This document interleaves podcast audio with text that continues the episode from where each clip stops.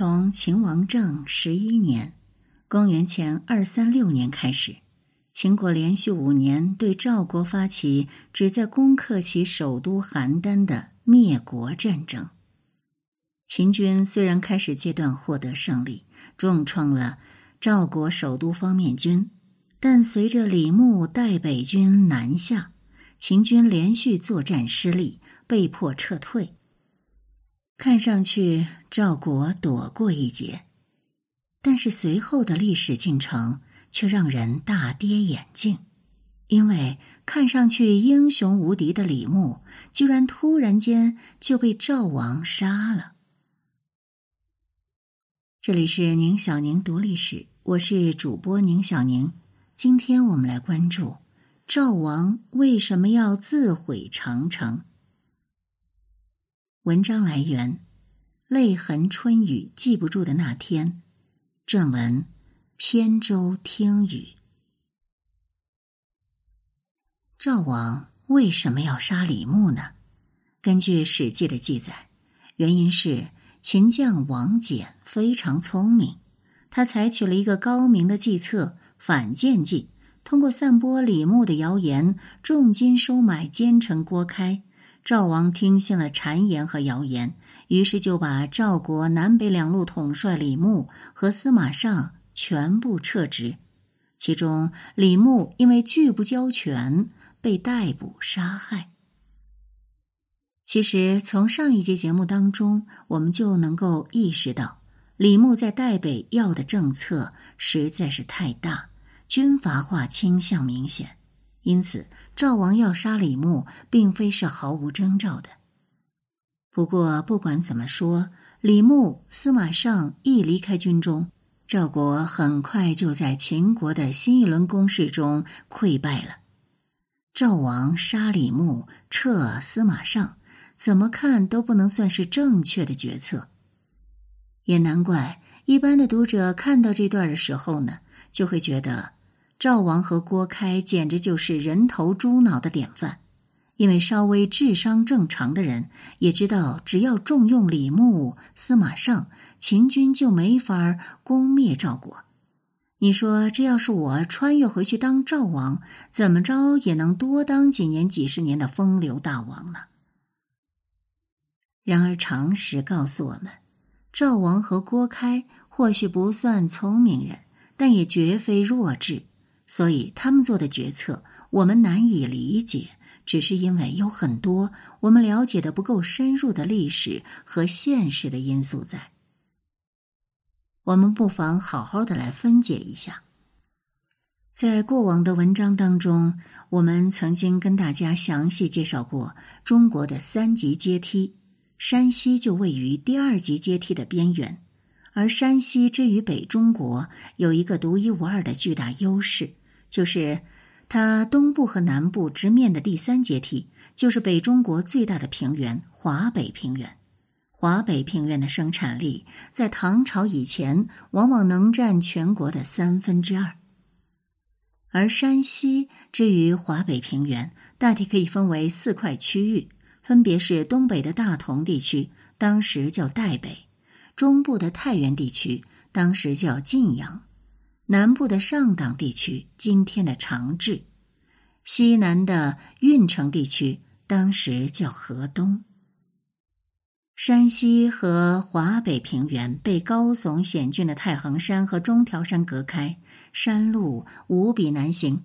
从山西出河南、河北，主要依靠通过河流与山谷，形成了一些勉强通行的交通要道，俗称太行八行。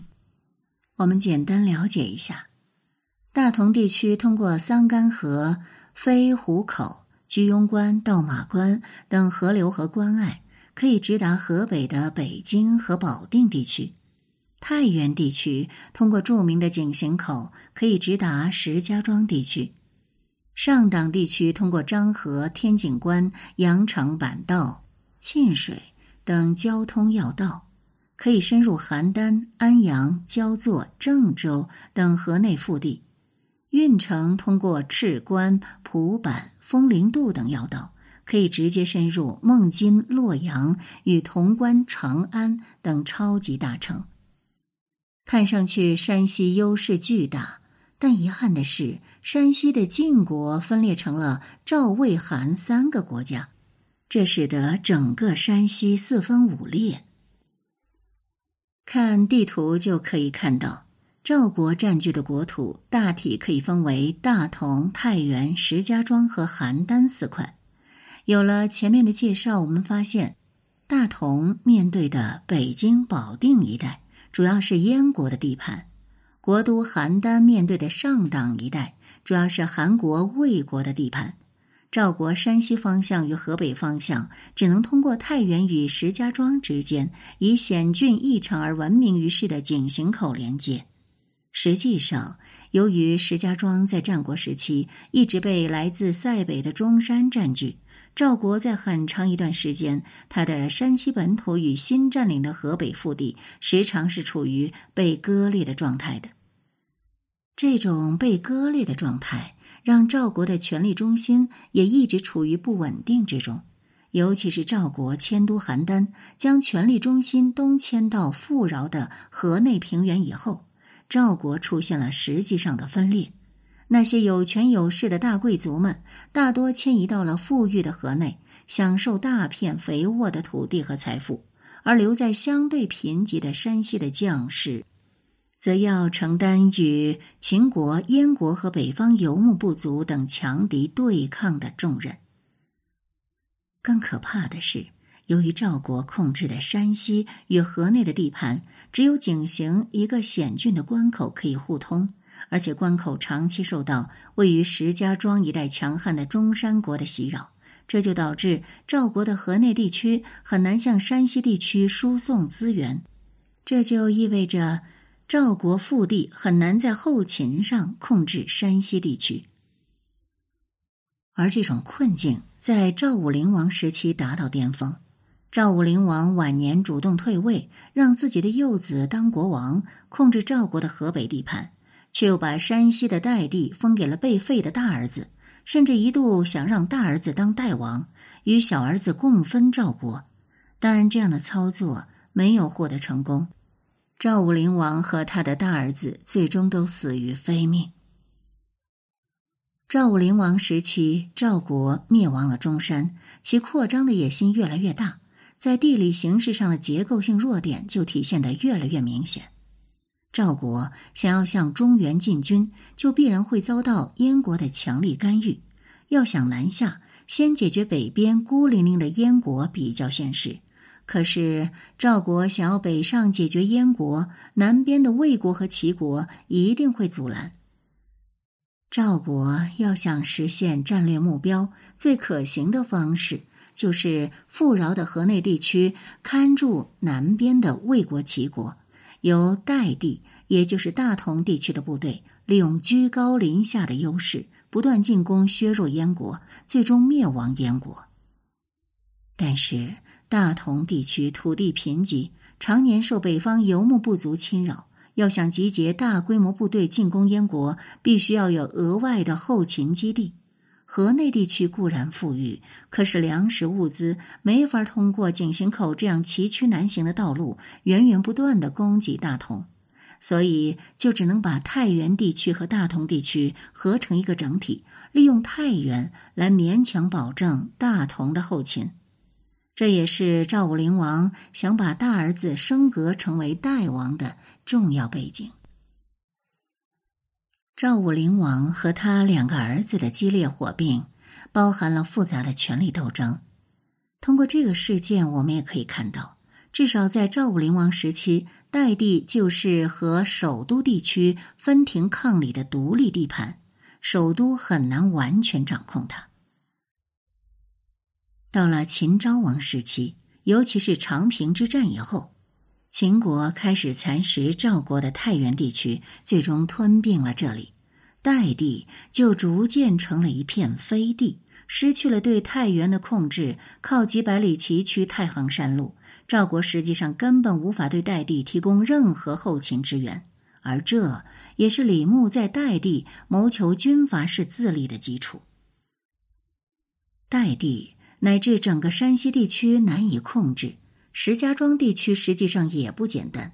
赵武灵王时期之所以提出胡服骑射，就是对长期割据这里的中山实力派的一种示好。表达赵国对游牧部族出身的中山旧部采取的是融合而不是吞并的态度，而赵国国内动荡的政局让中山的大族有了更多的纵横开合的余地，也让赵国首都的高层对于中山旧势力始终心怀戒备。要知道，齐国就是因为内部无休止的争斗。最终被吞并的陈国田氏给取代掉的，赵国首都的大佬们肯定不想重蹈覆辙。司马氏是中山的王族，司马尚大体上是中山王族的后裔。在胡服骑射的大背景下，中山以骑射为主的胡族部队，其军事管理模式上大约也会有不少的特殊性和独立性。而和李牧交好的司马尚，是否会像李牧那样向赵王要政策，我们就不得而知了。不管怎么说，当秦军撤退后，赵国首都的上层建筑与李牧、司马尚等军队统帅之间，一定不是风平浪静的。所谓的反间计，对于双方的矛盾到底起了多大的推动作用，这也是很难说的事儿。我们举两个例子，在清帝国的官方史料里，崇祯与袁崇焕的故事，那就是大清神皇一出漂亮的反间计，就让明帝国自毁长城，让清帝国得以逆天转运，获取天命。不过，由于明末清初的史料实在是异常丰富，我们很容易通过无数的当时的第一手资料。然后判断出帝国朝廷与袁崇焕的矛盾实在是已经不可调和，所以明朝廷诛杀袁崇焕并不是多么难以理解的事。所谓的反间计多半纯属子虚乌有。再来看唐帝国时期的一桩公案，如果安禄山和他的燕帝国修成正果，那么他该怎么宣传让他们起死回生的灵宝之战呢？多半也是说，帝国本来就已经陷入困局，但我太祖英明神武，祭出反间计，离间唐帝国昏君与名帅哥舒翰，让其迫使名将被迫出征，最终为我神兵所破。当然，唐帝国时期的史料也很丰富，我们稍微研究下就能知道，哥舒翰和他的西北军绝不老实。他和朝廷之间是冲突不断，他的被迫出征绝非无法理解。当然，我们也有点扯远了。再回过头来看赵国，虽然秦军撤走，可是已经丢失所有外围据点，龟缩到石家庄和邯郸地区的赵军却无法放松任何防备。居高临下的秦军可以轻易的休养生息，被动防守的赵军却只能时刻准备。这就意味着赵军需要维持一支规模庞大的常备军，这当然超出了赵国的能力。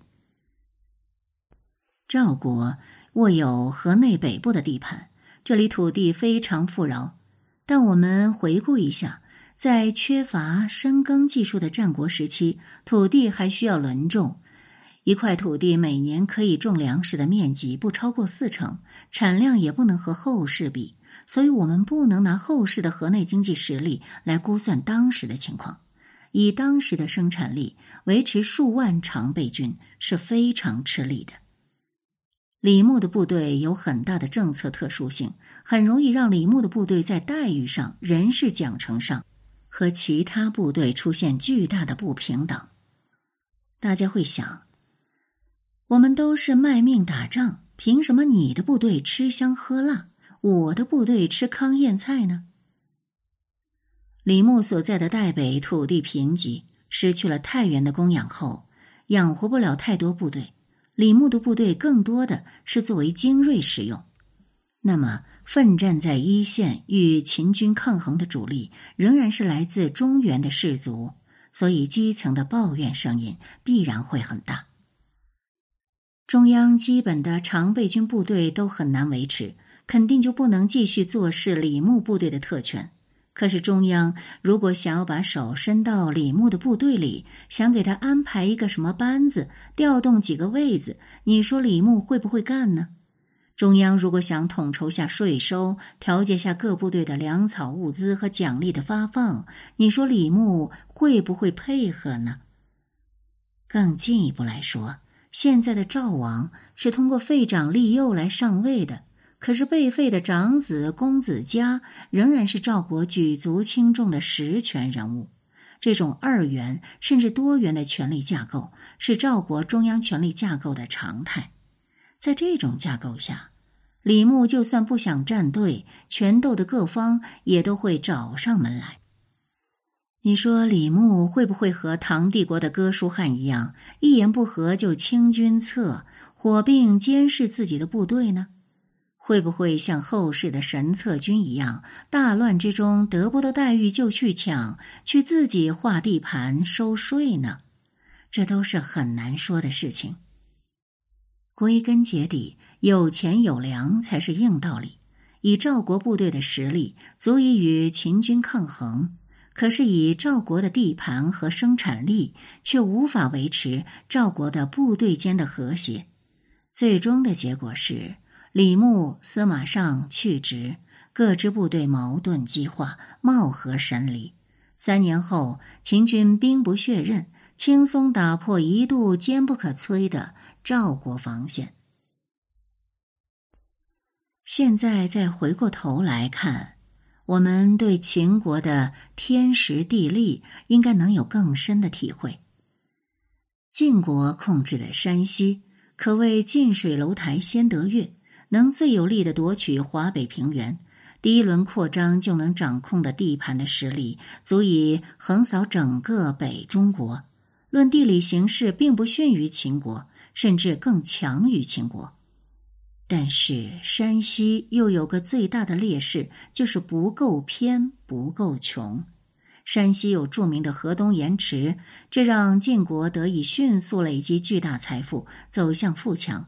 春秋时期，山西的富裕仅次于齐国，所以齐国和晋国也是最早开启第一轮土地改革、最早打破城邦制、走向中央集权的国家。经济改革没有跟上匹配的政治体制改革，这就为晋国和齐国埋下了巨大隐患。当第二轮打破世卿世禄的政治体制改革到来的时候，晋国已经四分五裂，齐国已经改朝换代。当年的两大强国实际上都没能熬过岁月的摧残，已经灭亡了。当秦国正值壮年，四处进补的时候，中原各国却已四分五裂，步履蹒跚。秦国用了大约一百年的时间，已经形成了对任何一国在国力上，尤其是生产力上高出数倍的绝对优势。